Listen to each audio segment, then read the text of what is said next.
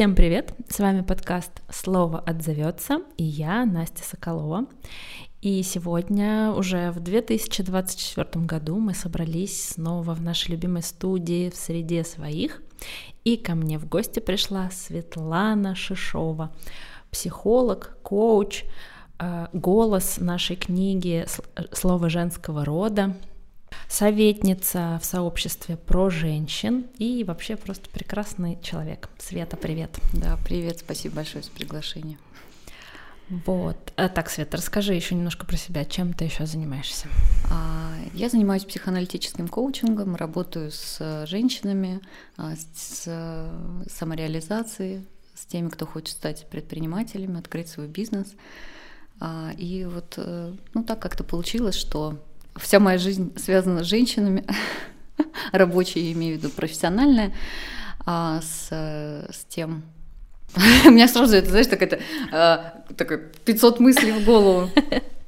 Расскажи про какие-нибудь а... творческие проекты. Может быть, что-то есть еще такое, что, может быть, ты хочешь этим заниматься, но на это не хватает времени. Да, Или вот занимаешься а, про вот, твою тему. Да, слушай, ты знаешь, э, очень, очень много всего на самом деле, чем я занимаюсь, да, и когда ты задала вопрос, кто я, это всегда ставит какой-то такой некий тупик, потому что хочется сказать обо всем, и все важно. Да?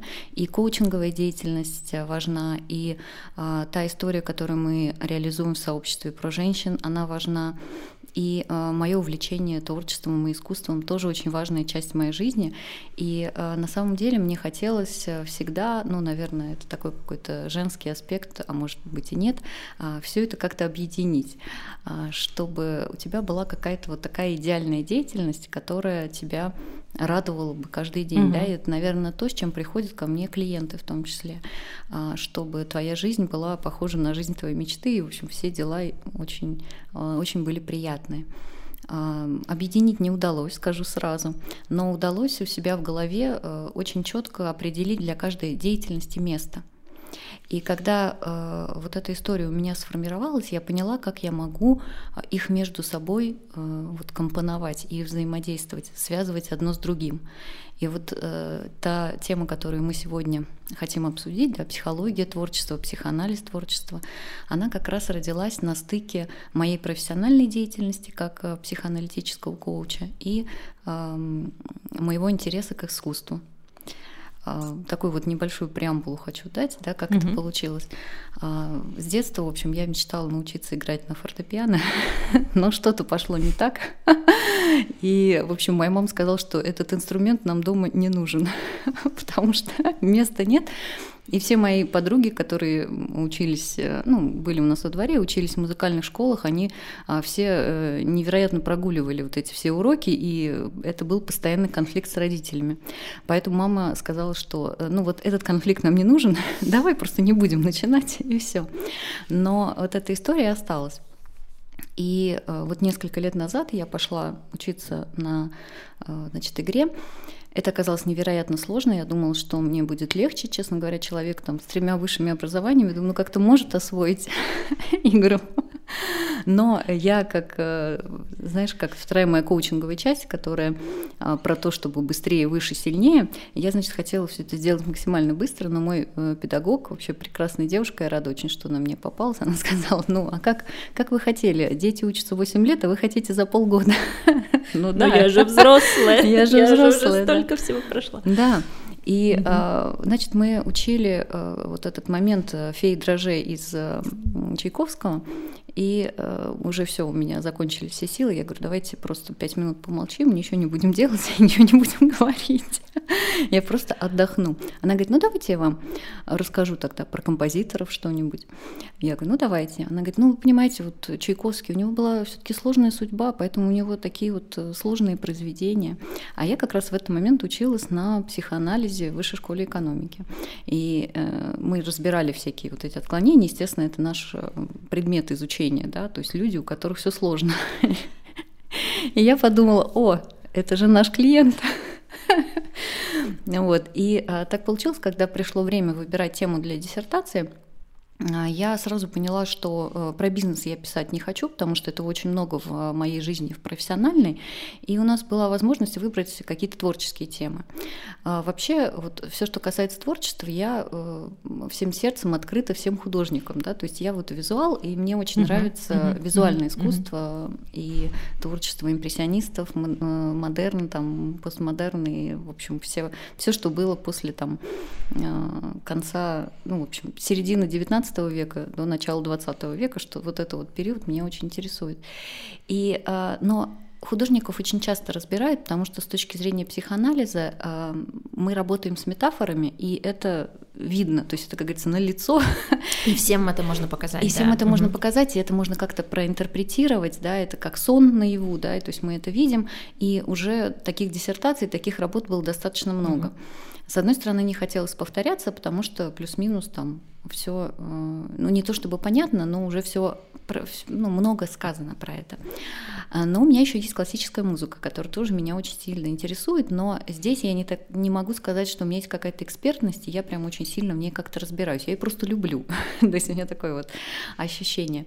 И я подумала, что это было бы интересно подумать, э, то есть какая первая моя мысль пришла ко мне в голову, как человека, которого, который не занимается творчеством в классическом его понимании, mm-hmm. то есть я не пишу картины, я не создаю музыку там и так далее.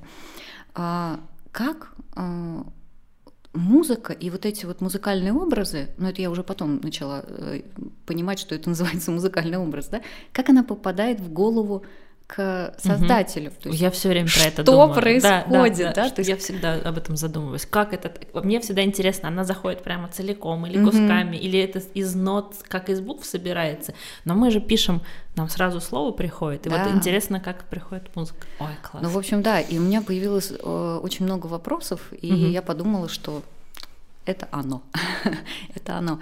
И еще меня интересовал вопрос именно а, как человека, который потребляет искусство, да, почему одна музыка производит такое угу. впечатление, да, почему другая другое. А, мы можем это понять на ну, каких-то таких, не то чтобы бытовых, да, но у каждого есть ощущение. То есть, когда мы слушаем а, Чайковского, невозможно его там слушать, ну, по крайней мере, для меня фоном как-то. Да? Вот я пыталась писать какие-то эссе там рабочие, но просто с Чайковским не проходит. Ну, драматически. Потому да, что это, это музыка тебя настолько захватывает, и э, ты не можешь, э, то есть все, ты уже там. Да, какая-то твоя часть бессознательного и сознательного пространства, она там, ты не, не можешь этому сопротивляться. А, а, например, вот, например, Рахманинов для меня, да, хотя там тоже не вот тебе э, очень такая, ну не та чтобы веселая, да, тоже много драматизма все-таки и судьба его, да, мы знаем, но она на каком-то э, совершенно вот другом уровне не глубины, а вот э, как бы есть какая-то в ней то ли надежда, то ли легкость, не знаю, для меня. И а, какое-то течение жизни. И вот, например, под эту музыку а, ну, что-то делать мне легче, да, хотя я не, не такой, не, не пропагандирую то, что надо включать фоновую музыку, там что-то под нее делать, но вот тем не менее, когда я дел, я что-то пишу, кстати, вот мне как от, угу. от себя, как от автора интересно, а, ты когда пишешь, ты включаешь какую-то музыку, там что-то. Ты знаешь, я слышу очень часто, да, что кто-то рисует под музыку угу. или работает, или пишет. Нет, я, наверное, люблю работать в тишине. Mm-hmm. То есть ко мне приходит столько образов уже тех, которые я уже выкладываю на бумагу, что они довольно шумные, и мне надо их внимательно слушать, и что-то другое мне скорее мешает.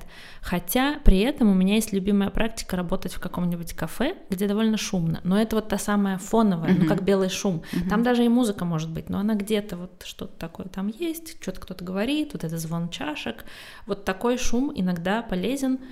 А вот прям, чтобы я села наушники, нет, скорее мне это будет мешать. Uh-huh. И скорее я буду именно подключаться на эту музыку uh-huh. и буду начинать ее слушать. То есть я так, что там, а тогда я уже не слышу свой поток. Uh-huh. Но у меня были истории, когда, например, перед тем, как писать, я что-то слушала как а, какой-то пусковой, что ли, такое, что-то, uh-huh. вдруг, ну, что-то я слышала, меня это, ага, я выключала и уже садилась, писала. Вот такое бывало.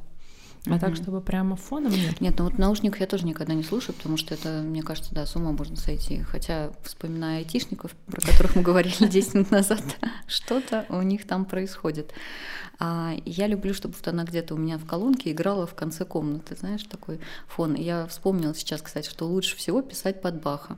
все таки вот его... Структурный, да. конечно, он такой весь упорядочивающий. Да, но она же считается, музыка Баха самая гармонизирующая в мире, да, потому угу. что она, ну, у него больше, там, 95-97% музыки церковная, то есть э, там уже...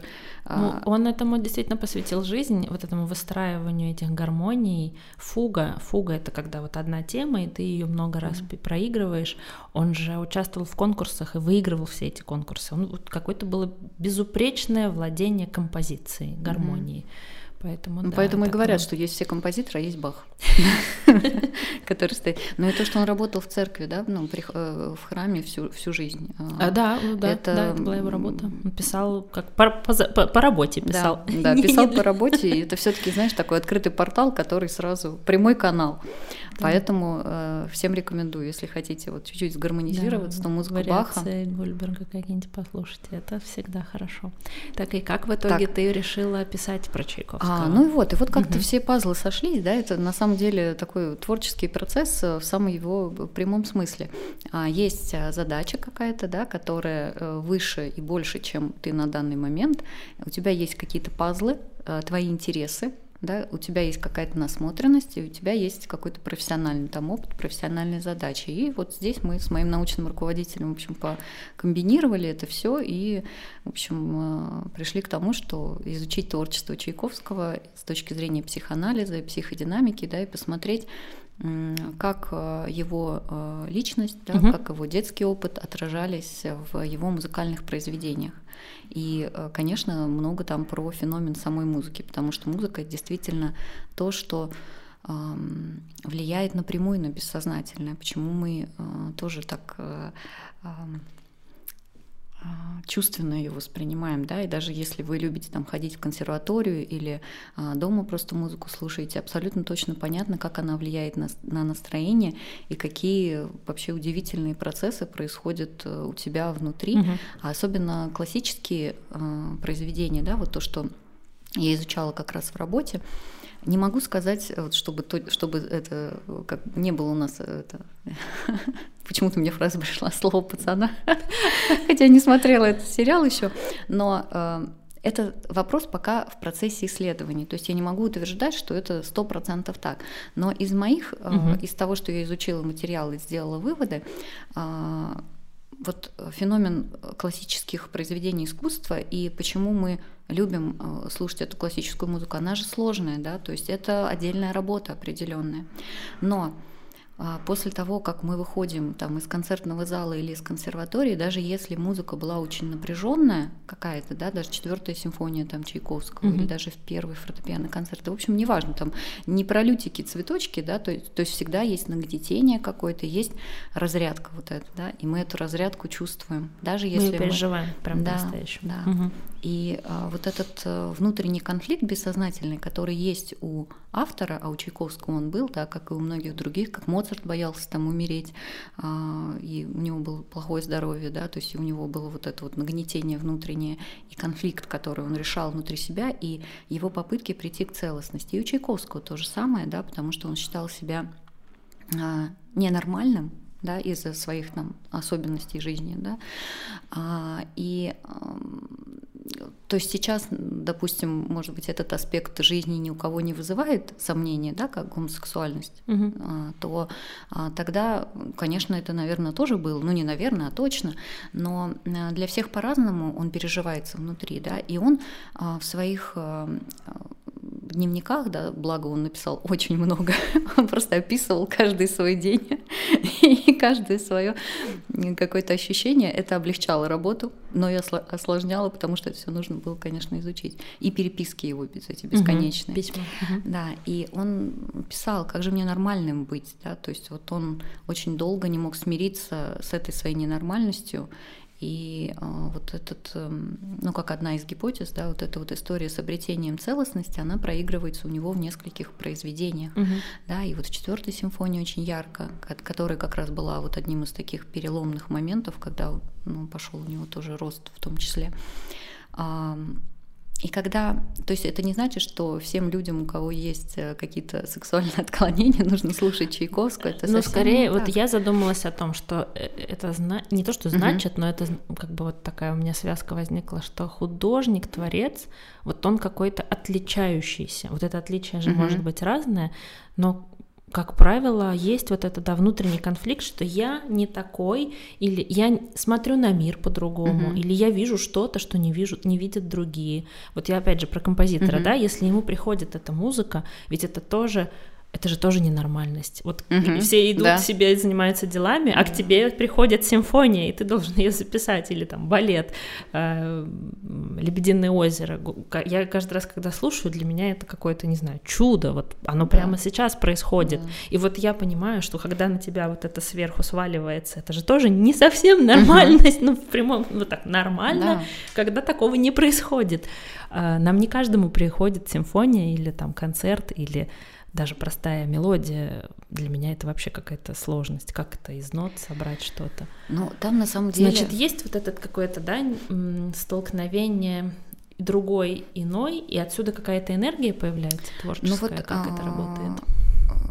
Там очень много слоев разных, угу. да, и вот одна из тем, на которую можно подумать, это действительно какое-то внутреннее а, страдание, которое испытывает человек, который... И ведь, вот, возвращаясь к теме, почему классическая музыка классическая, да, то есть она актуальна на протяжении большого количества времени. И вот моя теория такая личная, да, наверняка тоже много кто про это говорит, но я пока не всех прочитала, потому что действительно те, кто разбирают искусство, их очень много. И а, вот эти внутренние конфликты, которые переживает автор и которые мо может он изобразить э, художественными э, творче э, способами всякими, они плюс-минус стандартны у всех людей. Угу. Ну вот угу. кто не чувствует из нас себя идеальным или нормальным, да, то есть просто у него это вот такой спектр, огромный спектр переживаний. Да, гипертрофировано. И эта внутренняя боль, она, ну вот как бы настолько распирает тебе и от нее, что когда ты ее выражаешь, то это может быть настолько красочно и угу. тоже быть, широкий где... спектр выражения. Да, и попадает во многих. Вот, то есть это одна из а, историй. Вторая история, которая мне нравится, про которую говорит Михаил Казиник, очень люблю его слушать, а, он говорит э, про такую теорию, это его такая теория, да, поцелуй Бога ой, я забыла сейчас, как это называется, поцелуй и удар Бога. То есть, а, когда Бог раздает талант, он к этому таланту дает еще какую-то сложность человеку в жизни, и вот эта сложность, в том числе преодолевание этой внутренней сложности, дает ему возможность творить. То есть, как говорил Фрейд, что сублимация — это способ э, примирить этот принцип удовольствия и принцип реальности, когда у нас сексуальных и разных там побуждений очень много, но у нас есть реальность, это культура, это законы и так угу. далее. И вот чтобы излишнее количество вот этой сексуальной энергии, либидо и а, вот этот принцип удовольствия во что вытекается, чтобы его как-то использовать, скажем так, да, то есть примирить, а, его нужно куда-то отправлять. А, то есть вот эту психическую энергию. И творчество это самый высший вот, эм, механизм а, из всех защитных механизмов и механизмов, mm-hmm. да, если мы там берем вытеснение или еще другие, то творчество это best of the best. Но не э, и многие сейчас говорят, вот я сублимирую, там, да, uh-huh, то есть такая uh-huh, фраза, uh-huh, uh-huh. но это не про творчество. То есть если вы пришли и написали картину там где-то или написали стишок там или там, я не знаю, какую-то чашку раскрасили, это э, такое как бы развлечение, отвлечение, но это не является процессом творческого акта вот в, ну, в каком-то его классическом понимании, который действительно ведет к сублимации. Ведь когда мы э, возьмите любой там э, свой свою деятельность, да, неважно, занимаетесь вы творчеством, там пишете книги, рисуете картины, либо создаете тренинги, либо на работе там создаете бюджет, либо еще что-то, да. То есть у творческой деятельности есть определенные стадии. Э, ну, вот на четыре стадии так мы можем разбить. А первая из них это накопление информации, угу. да. Когда сбор мы, такой. Угу. Сбор да, информации, да, когда мы а, вот это вдохновляемся, вдохновляемся, значит, берем разные образы, если это картины, то, то есть по музеям там ходим, да, еще где-то а, там словах, я не знаю, как у вас там, наверное, читаете что-то, и просто общаетесь с людьми, да, какие-то угу. формы интересные находите. Потом это все должно каким-то образом систематизироваться внутри вас. То есть эта работа происходит бессознательно. То есть такая категоризация, когда это все раскладывается на какие-то полочки. Так, вот эта информация оттуда, эта информация отсюда, это сюда, а вот это про это, это про то, да, то есть все, оно уложилось. Потом там происходит какой-то внутренний процесс, и вот в этом процессе очень часто мы э, сталкиваемся с таким моментом, как муки творчества. Угу. Да? То есть когда вот оно рождается, и вот Уже оно... да, набралось много, но да. еще никак не вылилось никак во что-то не, новое. Да, никак не, не родится, и ты начинаешь вроде какие-то кусочки брать, и вот как-то оно все не получается, что-то получается, что-то не получается, потом ты смотришь на это вообще не то, и так далее. То есть вот этот процесс, он же не очень легкий вообще не легкий. Но э, и потом, соответственно, у тебя рождается какая-то концепт, какая-то идея, и ты такой, о, да. и ты начинаешь уже реально творить. То есть в этот момент, да. Но эти все четыре стадии мы их тоже проходим. Но э, не все об этом знают, да, и, собственно говоря, я тоже до изучения этого момента не, не, не так сильно в этом разбиралась. И э, ты думаешь, что творчество это вот где-то вот последняя стадия, то есть когда uh-huh. у тебя появилась uh-huh. идея, uh-huh. и ты ее начинаешь реализовывать. А Но тебя... она обычно и заметная, потому да. что человек в этот момент уже пишет, его не да. оторвать, рисует, его ничего, он не видит ничего вокруг, да, там пишет музыку, не, не может, его сложно отвлечь. А вот этот внутренний сбор, Кажется, что человек живет обычную жизнь. Он угу. общается, ходит со всеми, пишет письма, занимается работой, а на самом деле, да, там в голове да, вот этот а рост тихий происходит. Параллельно же идет очень большой процесс, и вот когда мне там друзья тоже в гости приезжают, говорят, ну ты же ничего не делаешь, ну в данный момент. Я говорю, вы понимаете, у меня в, даже если я хожу по дому и разбираю вещи, у меня в этот момент идет очень большая работа внутренняя. И если я, ну как бы ни с кем не общаюсь, не значит, что я ничего не делаю. У меня папа художник, и у него это, да, всегда любимое. Он говорит, вот вы думаете, что mm-hmm. я художник, только когда я уже да. с кисточкой в руках и у холста. Я собираю вот эту информацию. То есть, чтобы вот уже сесть с кистью, нужно неделю или две, или еще больше проходить и прожить, и только потом уже прийти с решением, и это уже выплескивается на холст. И это, да, очень трудно объяснить. И поэтому, э, когда говорят, да, что талант — это Божий дар, с одной стороны, да, но и с другой стороны, это очень огромная ответственность. А, и вот э, изучая биографии там разных э, людей великих, а, ты понимаешь, насколько они чувствовали большую ответственность перед своим талантом, и как угу. они понимали, что им нужно просто... И Чайковский сам говорил, что талант это просто адская работа, да, то есть если ты просто там что-то, ну, ты можешь работать как обычный человек, человек, а когда ты понимаешь, что тебе надо что-то очень большое реализовать, то это адский труд. И а, здесь нужно быть, ну, как бы очень ответственным к этой истории. А возвращаясь к теме а, стадий, да, что здесь важно понять? Я, ну, изучая любой предмет, который не связан, допустим, с моей профессиональной деятельностью, я все равно все перекладываю на то, на те сложности и проблемы, с которыми ко мне приходят клиенты, да, потому что ну, все взаимосвязано. И а, действительно э, сейчас такой тренд на творчество, да, все хотят заниматься творчеством, заниматься той деятельностью, которая тебе нравится и так далее. Но вот то, что необходимо проходить все эти стадии, угу. это во-первых, а во-вторых, необходимо обучаться на любую, любую профессию, которой ты хочешь заниматься, но про это все забывают, да, все хотят вот как бы к четвертой стадии побыстрее. Да, это вот большой спор про то, можно ли учиться быть писателем. Для меня вообще не стоит такого вопроса. Ну подождите, люди учатся играть на фортепиано, люди учатся рисовать в художественной mm-hmm. школе. Так почему же писатель это вдруг такой раз да, и сел? Да. Почему вдруг здесь нам говорят, да нет, это невозможно. Что поэты ходят в школу, да это полный бред. Нет, это не бред, это азбука, это гаммы, то же самое работа да. с ритмом, со словами. Учиться, конечно, надо учиться писать стихи. Для меня вообще не, не возникает такого вопроса, но я часто это слышу. Типа, да учиться писать, да это глупость какая, садись и пиши, вот тебе и все. Да все писатели просто сидят и пишут. Да, это да. с одной стороны да, но с другой стороны ремеслу обязательно нужно обучиться приемам, техникам, даже вот это владение вот этих стадий, это же тоже обычно узнаешь, когда а, учишься. Да, да, да. И здесь, э, а, возвращаясь к вот последнее, что хочу сказать про стадии, просто это очень mm-hmm. важно. Невозможно их проживать одновременно. То есть стадии, угу. она, они на то и угу. есть стадии, что их нужно по очереди вот проживать. Потому угу. что у нас сейчас э, тоже, ну с чем я сталкиваюсь, да, люди мы вдохновляемся от всего.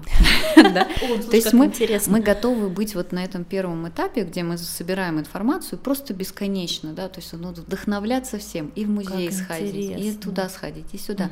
Но пока мы не закончим вот этот период накопления, то есть количество в качество не перейдет, потому что нам нужна тишина, чтобы наша психика могла все это обработать да, mm то есть отключиться от всего, перестать там смотреть ролики по, по YouTube, там, перестать на какое-то время читать, перестать на какое-то время смотреть какую-то входящую информацию.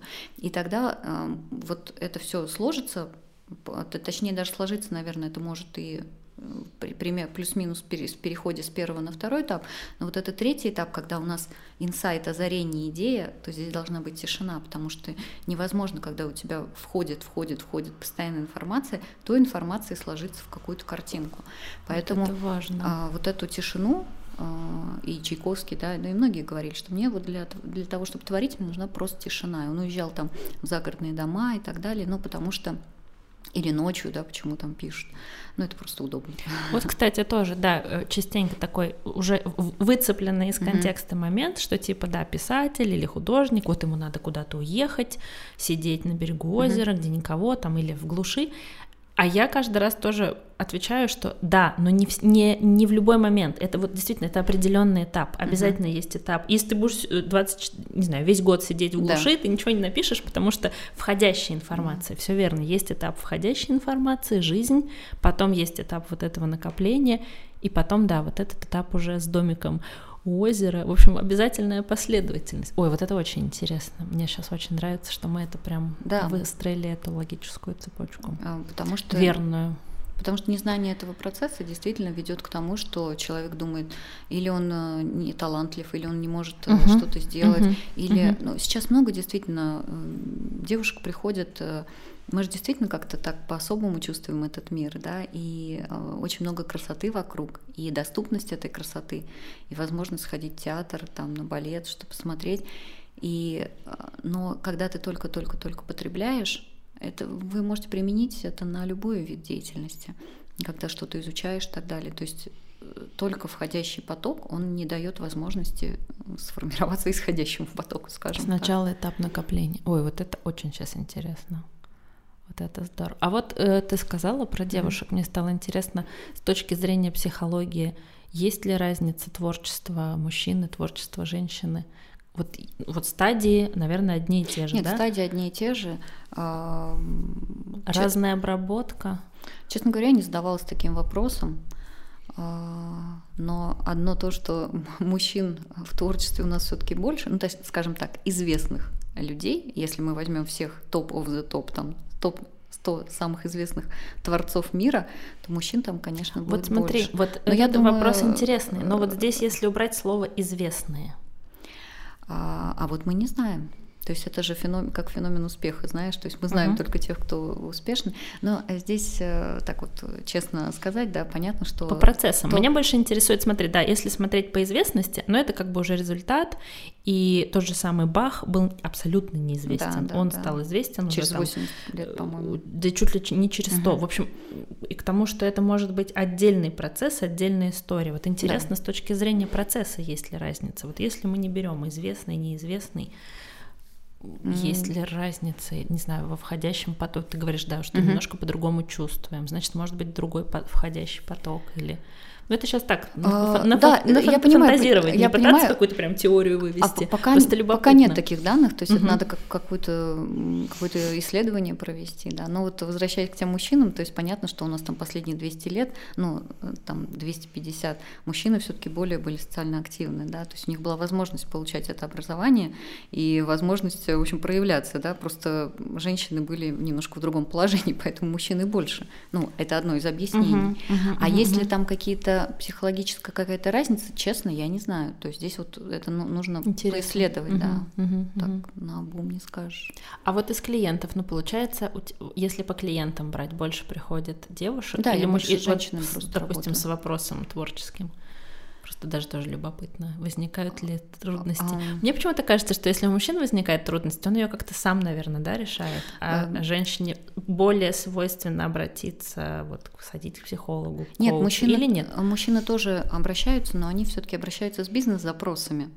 Достигаторство. Да, э, достижения и э, как создать бизнес, как прокормить семью, то есть у них более такие, ну то есть какая-то, видимо, такая категория мужчин ко мне обращается. Мгм. А женщины обращаются в период, э, когда они ищут, ищут э, свою э, новую профессию, а, как- какой-то Мгм. вопрос самореализации. Мгм. И у них есть вот это поле, а, где они могут посмотреть, а что, что мне нравится, и что, чем я могу теперь заняться. Например, там выходит из декрета или уходит из корпорации. Какая-то и- смена, смена. да, да, да, да. И поэтому вот это поле вопросов просто больше. Но здесь э, важная история про обучение. Мгм. Да, ведь действительно очень много, очень часто ощущение того, что я не могу этим заниматься, и я, например, не талантлива в Мгм. том-то и в том-то, а, возникает из-за того, что тут есть такой в голове конструкт, что, ну вот, наверное, кто-то занимается этим с детства, то есть он родился с рожденными там какими-то суперспособностями, да, какой-то гений. Из-за того, что, опять же, мы видим в топе вот этих вот гениальных людей, мы же не видим действительно, кто просто занимался творчеством и э, находил себя в этом. То есть он не был звездой Инстаграма или звездой Мгм. там, а, я не знаю, ам, т- топ-100 людей 19 века, да, но он этим занимался. И, может быть, это тот уровень проводимости вот этой информации божественной или еще какой-то, да, какого-то сигнала, а, который был, ам, ну вот для его энергетического и психологического объема самое то. И когда мы смотрим, ам, ну как бы вот на этих звезд и не имеем веру в себя, то тогда нам очень легко отступить Мгм. и сказать, ну я вот таким никогда не стану. Может Раз быть, я мне- уже не такой, то вряд ли у меня Да, получится да, стать да. таким. Да, я тоже часто такое слышу. Да, но у меня здесь э, вдохновила история Чайковского, кстати, моя- эта диссертация, она была даже для меня очень большим открытием и таким вдохновляющим инструментом. А, ведь он же, э, да, он с детства занимался музыкой, но все учителя, которые приходили к ним домой, они говорили, что ну, как бы играть он умеет. Э, С пяти лет ему мама научила играть, он хотел, он слышал эту музыку везде, кстати, к разговору о музыке. У него, а, если, допустим, был какой-то домашний музыкальный концерт, то после этого он долго не мог уснуть, у него была такая очень сильная возбудимость, и он говорил, эти звуки, они у меня в голове, я не могу их унять. То есть это было. Но э, когда они начинали играть, да, то есть, ну, играл он так посредственно или, ну, как бы умел, в общем, да. И когда, приход... и когда они там с отцом разговаривали, возможно ли ему учиться на какого-то музыканта, но тогда еще не было такой даже профессии музыкант России, а, именно, то есть хотя композиторы тоже были, все учителя, в общем, говорили, что, ну вот, ничего гениального не выйдет. И тогда он пошел учиться на юриста. Да, и он учился 10 лет в юридической, сначала в подготовительных каких-то вещах, и потом а, в университете. И параллельно а, занимался музыкой, потому что ему это очень нравилось просто. Да? Но вот он по наставлению отца, а, потому что мама у него умерла в 14 лет, он вот как бы продолжал и собирался быть юристом. Юристом он был э, ну, по разным источникам разным, да, то есть просто он выполнял эту работу как ответственный человек, хотя у него там и сыпалось там все из рук и так далее. И когда он уже закончил юридическое э, свое образование и параллельно занимался музыкой, тогда э, создавалась консерватория в Санкт-Петербурге из музыкальных классов. И э, в 23, по-моему, года он принял решение, что все-таки нет, что все-таки он э, музыкант. И э, не, непонятно еще был там, ну, он сочинял как, какие-то мелодии, да, ну, вот как композитор, не композитор, и он оставляет эту работу, которая была хорошо оплачиваемая. Uh-huh. Да? То есть у него был какой-то уже небольшой статус, но понятно было, что, скорее всего, он бы рос там. Uh-huh. Uh-huh. И, Перспективы были. Да. И отец уже не мог его содержать, то есть он понимал, что вот у него сейчас будет просто денежный вакуум, но и будет его дело. Да? То есть он не с четырех лет э, шел по этим музыкальным. И он в 23 года или в 21, чтобы не соврать, да, принимает для себя решение учиться в консерватории еще там пять или сколько-то лет, да, и это понятно, что не, вообще неизвестно, как его жизнь будет складываться, угу, а, будут у него деньги, не будут, но он понимал, что уже все, как бы дальше уже нельзя, и потом там сейчас вот все цифры у меня там как-то я на эмоциональный фон перешла, но еще лет 7 или 10 он до э, знакомства с Надеждой Филаретовной фон Мек, он, в общем, такое существование не очень э, богатый, скажем так, да, он жил, э, когда он переехал в Москву, здесь открывалась консерватория московская наша, он здесь работал а, преподавателем, эта работа ему не, тоже не очень нравилась, то есть ему вот он в итоге, вот что интересно, из всех э, быть музыкантом много же вариантов может ну быть, да, да? в ты можешь это исполнитель, исполнитель угу. ты можешь быть преподаватель, ты можешь э, быть композитором, да, еще, наверное, какие-то варианты есть, а, но он вот пробуя разное, да, то есть он не описывает это, но если мы смотрим его путь, да, то есть он вот э, как-то музыка, музыка, музыка, и в итоге он, ну, как бы вычленил вот это свое. И это путь, который занимает 10 лет, может, может и больше. Но вот эта его внутренняя вера, а, даже не вера в свой талант, а вера в свой интерес, в то, что он хочет этим заниматься, угу и э, невозможность как бы заниматься чем-то другим, она его вела, и, и потом вот, вот он как раз, когда он познакомился с Надеждой Филаретовной фон Мек и начал получать от нее финансовую поддержку, он отказался от этих уроков, ненавистных ему, и стал а, только ну, только сочинять, только композировать. То есть это очень большая дорога, не все на нее согласны. Угу, а, угу. Даже тем более, что это действительно риск. Э, да. Он все-таки стал Чайковским, тем, кого мы знаем, да. написал все эти бессмертные вещи, но ведь наверняка были примеры, у кого кто не так стал. не сложилось, кто не встретил Надежду Филаретовну, или где да. что-то произошло, или опять же семья, и ты бы не знаю, уже 10 раз бы тоже сменил бы курс. Просто потому что не получается. Да, риск и, большой. Да, и вот это как раз, э, то есть здесь мы можем выделить творческий процесс, да, то есть мы угу. понимаем, что если э, у вас есть хоть какой-то интерес и э, минимальная вера в себя, то есть за этим интересом нужно идти, учиться, и тогда дорога откроется. Да? Вот именно каким там дизайном вы будете заниматься или какой творческой эм, ну, отдельные там профессии в, там, в музыке, например, или в художественном творчестве, или а, в литературном творчестве. Там же тоже много есть вариантов. Не обязательно же писать книги только, да. Ты можешь писать вообще все, что угодно. Но чтобы это понять, необходимо э, для начала обладать какими-то базовым, а, базовыми знаниями, инструментарием, да, историями каких-то людей, хотя бы чтобы понимать. То есть этому всему учат в университете, скажем так. Да? Ну, да. Но так как сейчас у нас все хотят этот э, момент пропустить угу, да, и угу, сразу угу, выйти угу, в, как бы, блогера-миллионника или там в миллиардера. Все это за три месяца да, или да. За, за марафон, там, за три недели. Вот эта история, она очень сильно сбивает э, людей с толку. То есть есть стадии, которые нужно пройти, пережить, прожить, и э, ну, где-то выдержать, да, и а, тогда этот путь, эта дорога Это проверка откроется. временем какая-то есть обязательно. Я вот тоже сейчас а, осознала, что ну, пишу-то я там что-то пробую уже давно, может быть, там из детства у меня мама какие-то сказки мои находит, то есть я целые там листы А4 исписывала каракулями, там сказка про бобра, э, в общем, какое-то безумие. Но 2017, получается, или 16 год, когда я прям тоже пошла учиться, и вот только сейчас, спустя время, вот это действительно что-то накапливается, набирается, mm-hmm. какая-то масса критическая уже как-то так появляется, да, там я писатель, я пишу. Но это действительно не сразу. Хотя, да, ну, в принципе, написали, мы в школе сочинения, это все хорошо писали, и, и там пересказы, ну, да. Изложения. Просто... Вроде бы владеешь, умеешь писать. Что тут учиться умеешь ведь. Напой что-нибудь, да? Нарисуй. Напой, нарисуй. Как черный квадрат э, Малевича, да? А черный квадрат Малевича, обожаю эту тему. Но ведь это же его итог. Вы начали посмотреть, что он другое рисовал. И опять же, это же была одна из первых инсталляций, то, что сейчас очень популярно, как этот черный квадрат э, экспонировался, в каких условиях, какая там была целая история вокруг него. Ты знаешь, мне понравился, понравился какой-то мем, а, в котором, я не помню, не Малевич, мне кажется, было какой-то, ну а ты нарисуй, так, где он говорит, а ты нарисуй. То есть вот эта история, не, не все готовы, не все люди готовы выдержать этот путь. И когда мы смотрим, действительно, вот с одной стороны, истории успеха, они нас очень вдохновляют. Вот даже история Чайковского, она меня очень вдохновила. Он нереальное количество труда приложил к тому, чтобы его Труда гений... и любви. Мне вот очень еще нравится, да? что он в своих письмах или в, в дневниках пишет о любви к своему угу. творчеству.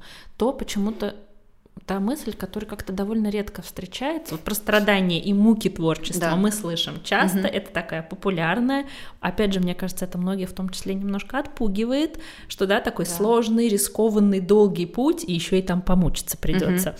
Так, что-то мне туда не хочется. Не на лайте. Не на лайте, да, не сплошное удовольствие, не какие-то угу. розовые пони угу. и общение с музами. Но вот у него, мне вот это поразило, эта мысль, он любил свое дело, и он любил свое творение. Мне очень понравилось, где он пишет, когда его спрашивают, какое любимое, он обычно отвечал, что вот то, над чем он сейчас работает. То есть в момент mm-hmm. творения он любил свою работу. Вот это меня очень поразило. Почему-то я как-то не помню, чтобы я вот часто такое слышала от творцов, чтобы вот, вот это вот такая вера вот в это произведение. Вот, наверное, что еще важно, и что не у всех бывает. Потому что ведь есть, э, да, ну, и по себе замечаю, и замечаю по своим коллегам, и по художникам, и по артистам, когда, ой, ну вот это у меня не получилось, так, это тоже не получилось, и вот это не вышло, ой, не смотрите, не смотрите, вот сейчас вот лучше сделаю, mm-hmm. вот это вот перфекционизм, и когда ты уже нарисовал 10 работ, первая уже кажется, ну, mm-hmm. вообще туда не смотрите, это я там, mm-hmm. это моя ранняя, такое немножечко принижение. Ну, это, возможно, это просто страх оценки. Или страх да? оценки, да. А где-то такое позерство, ну, то есть э, там надо да, да, да, да, разбирать отдельно. А тут человек смело говорит, я люблю то, что я делаю. И и меня это так обезоруживает. А, а все, вот в какой-то момент э, ты понимаешь, что вот, вот оно, понимаешь, даже в деятельности или вот в том, что ты делаешь, то есть э, делаешь, делаешь, делаешь, не получается, не получается, не получается, а потом в, в какой-то момент у тебя вот это вот срабатывает. Но, э, к сожалению, оно срабатывает не у всех, как мне кажется. Да, а вот интересно, в... как вот э, с точки зрения коуча, психолога, может, может ли быть такой запрос, да, что вот я что-то делаю, но не люблю это, работа ли, творчество ли? Ну, как... Здесь причина вот в этом в делании или может быть причина в том, что вообще вот этот процесс какой-то неналаженный? Вот мне всегда было интересно, можно ли научиться любить? Или это тоже такое, есть или нет? Сто вопросов в одном вопросе. Да, а, научиться любить но все мы учимся любить, я думаю, в принципе, всю жизнь, да, то угу. есть э, такая задача наша на эту жизнь. И возможность чувствовать любовь, пропускать ее и дарить. Действительно, очень часто приходит как раз с запросом, что то, что я делаю, мне не нравится. И здесь нужно посмотреть э, на несколько вещей. Это может быть действительно просто какая-то работа, которая была после университета, и потом все закрутилось, декрет, то все пятое, десятое. И действительно, ну как-то вот так человек на нее попал и просто работает, потому что нужны деньги. Это один момент. А есть э, история обесценивания угу. и того, что человек э, не дожидается, как сказать, вот этого момента прорыва, да, ну, своего угу. какого-то, то есть момента успеха, и он как бы прыгает из деятельности в деятельность э, за вот этим ощущением легкости, удовольствия и всего остального. А, мне очень нравится на этот счет фраза Оскара Хартмана, когда он говорит, «А, все вы все правильно говорите. Для того, чтобы построить бизнес, действительно нужна классная идея, нужны инвестиции, нужна команда. Но все забывают про четвертый пункт и 10 лет. Вот я думаю, что здесь, как в любой деятельности, а, и 10 лет, да, то есть понятно, что если тебе совсем это не нравится, то не надо себя заставлять и как-то любить это искусственно. Но вот я начала говорить про истории успеха, да, с одной стороны, стороны, они нас вдохновляют, потому что, особенно когда в этой истории описано много случаев, когда у тебя не получается. Угу, потому честная что именно, история. Да, угу. именно в эти моменты тебе невероятно сложно, и ты не понимаешь, отступить тебе или ну как бы идти дальше, да, вот где тот момент, когда нужно сдаться угу. или когда нужно Прекратить продолжать. Угу. Угу. И угу. э, в этом плане, вот я говорю даже с, с тем же Чайковским, он э, вообще как-то невероятно с ним сроднилась за это время, потому что я просто столько информации про него э, изучила, но я обращала внимание, конечно, больше не на какие-то там цифры факта, а вот на психологическую э, сторону. И э, вот эта вера в свой интерес и вера в свой талант, хоть может он небольшой, не какого-то там гениальности, но вот это, что это мое, вот эту веру мы подкрепляем откуда? Она подкрепляется очень хорошо нашими результатами, но когда результатов нет, вот когда результатов нет, это очень сложно, правда. И здесь только мое такое искреннее пожелание, ну, просто верить в себя, да, потому что если вы не будете верить в себя и в свой талант, кто в вас поверит тогда, ну, это, это невозможно. Вот, очень люблю тоже этот момент, Да. потому что иногда я и по себе замечаю, и по окружающим, что иногда нам нужно вот это подтверждение снаружи, там диплом или премия или мнение эксперта или критика, что да, ты настоящий писатель, Да. музыкант, все получилось, а на самом деле все изнутри идет. То есть, если изнутри этого нет, то это и навстречу тебе не придет. Да, да. Да, это важный момент. И вот сейчас еще третий раз пытаюсь про историю успеха рассказать. Мы же, мы же действительно видим вот все, что касается творчества, на пьедестале. Ну, то есть, вот, допустим, если мы берем профессию врача, есть какие-то гениальные врачи, да, мы там знаем сколько, но в общем и целом мы понимаем, что это такая профессия, а если ты хорошо ей владеешь, то ты хороший врач, и их миллионы во всем мире. И я не знаю, с врачами никогда не работала, но вот у меня такая гипотеза, что ну, ты понимаешь, что если ты будешь хорошо делать, если ты изучишь это и будешь много практиковать, то ты будешь хорошим врачом. И, в принципе, вот твоя история успеха. Но когда мы смотрим на, например, композиторов, да, то мы видим очень много, ну, реальных гениев, да, таких же, как Моцарт, да, то есть который в 4 года начал писать. И, конечно, в этот момент эта история успеха, она тебя не очень вдохновляет. Ну, ты понимаешь, ты что понимаешь, что ты такое... не такой, да. То есть это какой-то особенный Отдельно. человек, и все. И вот здесь, мне кажется, в, с творчеством вот такая, или ты не Достоевский, знаешь, вот, то есть ты, ты вот просыпаешься... Я не Пушкин, да. Я, Я, не вот Пушкин, когда даю да. задание написать стихи, э, ну, мы делали там в Клампе, написать стихотворение. Но я же не Пушкин. Да, ну да. да. и слава богу, я Да. тоже не Пушкин, но попробовать же интересно. Хотя тоже я раньше думала, ну поэзия это вот это вот есть Мгм. поэты, а я тут как-то оказывается можно пробовать, оказывается Да. можно этому учиться, оказывается есть целые э, практики, приемы, схемы, как этому учиться. И это безумно интересно, даже просто с точки зрения процессов тоже. Да, я думаю, что это еще связано с нашим менталитетом, потому что у нас все-таки поклонение нашим Пушкин великим, наше э, всё. да, и Пушкин, и э, там, не знаю, любой Васнецов, там из любой э, сферы э, творчества, если мы возьмем, то у нас, э, ну, в принципе, в культуре заложено вот это искусство, да, то есть это, этим славится наша страна. И, конечно, мы видим таких топов за топ, что ты понимаешь, ну, куда тебе, это же наше все, ты понимаешь? И это тоже вот создает этот разрыв между А, моим идеалом, к которым я стремлюсь, и а, то, где я нахожусь сейчас. И вот с этим как раз коучинг и работает. То есть необходимо действительно понять, где ты сейчас, какие у тебя есть ресурсы, но а, выбрать точку, да, ты смотришь на это как на идеал, ты берешь какие-то мысли, какие-то какие чувственные образы там или литературные образы, но ты вот тот, тот который ты, Да, и да, тебе нужно на найти каком-то, в точку, своем пространстве. Да, точку в, в этой вселенной там или на этом пути, а, куда ты хочешь прийти и где тебе будет э, классно, комфортно, и где ты можешь заниматься творчеством без вот этого надрыва ожидания приблизиться к своему идеалу. А, Иначе жизнь может пройти вообще мимо. То есть если все время стремиться к чему-то недосягаемому, этим можно вдох- вдохновляться. Но как точку Б это себе ставить не всегда полезно, потому что иногда вот этот разрыв, он фрустрирует, ты просто не делаешь ничего. Ну, мы, мы на, на самом деле-то мы же понимаем, да, какой-то частью себя, что это действительно Да, недостижимо. И вторым Пушкиным мы Мгм. не станем, и вторым Чайковским мы не станем. Но мы можем стать первым собой. Собой, да. Мы можем стать первым собой, и это будет самый интересный путь. И мне вот понравилась фраза, я недавно ее услышала, что, ну, у нас, э, возвращаясь к нашей культуре, да, как бы такая она оценочная, да, оценки, советы — это наше все. То есть мы как бы не будем исключать, что это есть. Ну вот, вот мы да, такие, согласна. да, мы русские такие, мы же там в России живем, вот мы такие. Но вера в себя и в свой путь, да, что вот у меня есть свой путь, и я в нем уверен. Угу. И эта фраза действительно, вот когда ты там отгородиться от каких-то вот этих негативных э, идей. Да, мне тоже очень нравится эта идея про верность себе. А, как я тоже где-то увидела, по-моему, да, у психотерапевта, а, что вот есть правильное, неправильное, и мы все время, да, балансируем, mm-hmm. как сделать правильно, а как, как бы избежать неправильного. А есть верный себе. И здесь довольно трудно ошибиться, если ты себя знаешь и знаешь вот эту свою верность. И мне очень понравилась эта идея оставаться верным себе. И я вот, например, и в своем творчестве стараюсь, думаю, так, ага, Вчера как раз разбирали один mm-hmm. мой рассказ, который я пыталась сделать правильно, mm-hmm. потому что был заказ, потому что была аудитория, потому что нужен был хэппи-энд, свадьба, невеста в платье. А мне-то хотелось что-то жутенькое написать, и я это не написала.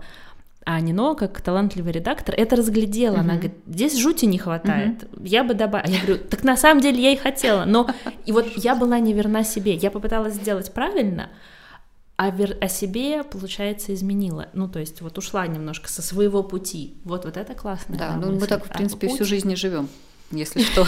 Это очень хорошая метафора, спасибо. Так что да, про верность себе Света, Поэтому... можно разговаривать бесконечно. Приходи к нам еще, мы еще какие-нибудь вопросики придумаем. А, во-первых, я думаю, что мы можем наших слушателей собрать да. какие-то вопросы. У нас есть такой прекрасный эксперт. Во-вторых, я еще, да, я, у меня, я люблю вот это 100 вопросов в одном, но потому что у меня сейчас тоже столько э, всего, я, и на, да. на каждое твое мне хочется рассказывать и как-то отвечать. Мне очень понравилась идея про то, что ты всем своим интересам какое-то свое пространство создала внутри себя. Это же такая архитектура, э, какой-то план. Я как архитектор сразу такая, о, да, классно, план, о, надо тоже так попробовать. Э, еще же разрез может быть, то есть еще же могут быть уровни. То есть можно во все стороны предлагать про все свои интересы. Но вот про и какая-то верность себе, какой-то один общий путь, общий генеральный план, вот этот талант. Талант ли это называется, или призвание, или мечта. Пусть это будет самая безумная мечта, но она ваша, она только ваша, и никто вас с нее, в общем-то, и не может сбить. Вот у нас да. даже есть пример Петра Ильича. Представьте, если бы он все-таки поверил своим учителям, что ну ничего особенного, да. идите, идите в юристы. И, возможно, был бы классный юрист, но у нас ну, не было щелкунчиком бы, бы мы под Новый год не как слышали. Бы мы, как бы, я не знаю, честно говоря, как бы мы жили без щелкунчика. Вот я не могу себе этого представить. Да. Так что спасибо Петру Ильичу за его веру в это, в это, в себя, в свой путь, в свое какое-то свой голос, наверное. Внутренний. Да, мы, кстати, про это не поговорили, но можно в следующий раз поговорить все-таки, как а, вот это а, что-то сверху да, спускается, как какие-то идеи и мысли, и потом, а, соединяясь с нашим внутренним пространством, с нашими какими-то травмами, переживаниями, особенностями психики, это выливается вот в какое-то произведение. То есть человек-творец, он только проводник или все-таки вот его какая-то часть, она а, размещается в этом произведении. Ну, конечно, э, да, но то есть это же тоже интересно про это порассуждать, потому что многие же говорят, что вот мы проводники там божественных замыслов и так далее, но у нас есть а, наша какая-то а, наша личность. Я думаю, что мы действительно проводники замысла, но вот замысел сам по себе он же практически неосязаем, угу. его невозможно передать, его невозможно никак зафиксировать. А вот фиксация, форма, я все-таки думаю, что это от нас зависит, ну, от Творца. Да. Вот какую форму он ему придаст? Нарисует ли картину, даже если это художник, угу. не будем говорить, что угу. музыку есть, да, есть люди, угу. которые и пишут музыку, и пишут стихи, и пишут там картины. Я даже думаю, что если ты только художник, все равно ты решаешь какой цвет выбрать, какую краску. Вот сегодня акварель или масло на холсте или на, вдруг на стене. Угу. Вот почему же кто-то станковый, да, живописец, а кто-то монументальный и рисует на огромных пространствах. Это же все-таки его скорее выбор, какое пространство он хочет охватить. какими цветами, какими кистями, руками или кистями. Так что, наверное, все-таки. Ну да, про это можно еще отдельно про голос. Да, и здесь вот я хочу в, в заключение сказать эм, как раз э, про эту историю, что а, мы иногда ждем, что нас э, вот этот замысел божественный, он как-то вот осенит, да? То есть вот мы ходим, ходим, и вот это... Ну, когда он придет, тогда мы и сядем за работу. Да, когда он придет, тогда, он, да, тогда мы и сядем за работу, но ведь посмотрите, действительно, эти замыслы, даже если мы возьмем не обязательно творческую, творческую историю, даже вот нашего там Игоря Рыбакова, да, то есть замыслы если вы хотите остаться в истории и реализовать какой-то супер замысел через себя, то вы должны быть сильным человеком для того, чтобы это сделать. То есть если вы лежите на диване, у вас нет ни энергии, ни инструментов, вы не умеете ничего делать, то навряд ли э, Бог отправит вам какой-то супер замысел, вот честно. Поэтому, если даже нет сейчас а, какого-то а, удачного случая да, или каких-то возможностей, то э, можно себя растить и развивать, да, ну идите учиться на то, что вам нравится, и потом какая-то история придет в вашу жизнь, да, то есть эм, ветер возможностей, он подует, мне очень понравилась эта фраза, я ее услышала, но у нас должны быть готовы паруса, чтобы этот ветер принять, Потому что если этого не будет, мы эти все замыслы божественные да, пропустим. Они должны быть, они должны быть крепкие, правильно уложенные, чтобы наш прекрасный корабль поплыл. Ой, да. как мне нравится, да. Так что, друзья мои, вашу жизнь за вас никто не проживет. Полный вперед. И, и, и да, и ваш, ваш замысел вас ждет, но он ждет, когда вы подготовитесь, да? чтобы принять его. Да, да. 100%. Так что давайте, не знаю, пожелания на 2024 год. Готовим паруса. Да, да, да. Ой, спасибо тебе огромное за эту встречу. Прям, мне кажется, мы сейчас всех зарядим на этот да. год. Спасибо большое тебе. За хорошим настроением.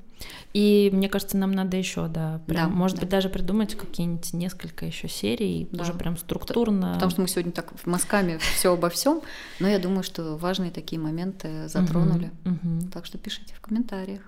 Да, да, у нас есть группа в Телеграме, у нас есть, которая такая живая, это не канал, где есть посты и комментарии, это именно чатик, где мы все чем-то делимся можно в любой момент что-то написать, спросить, э, можно и посоветовать, мы открыты, или покритиковать.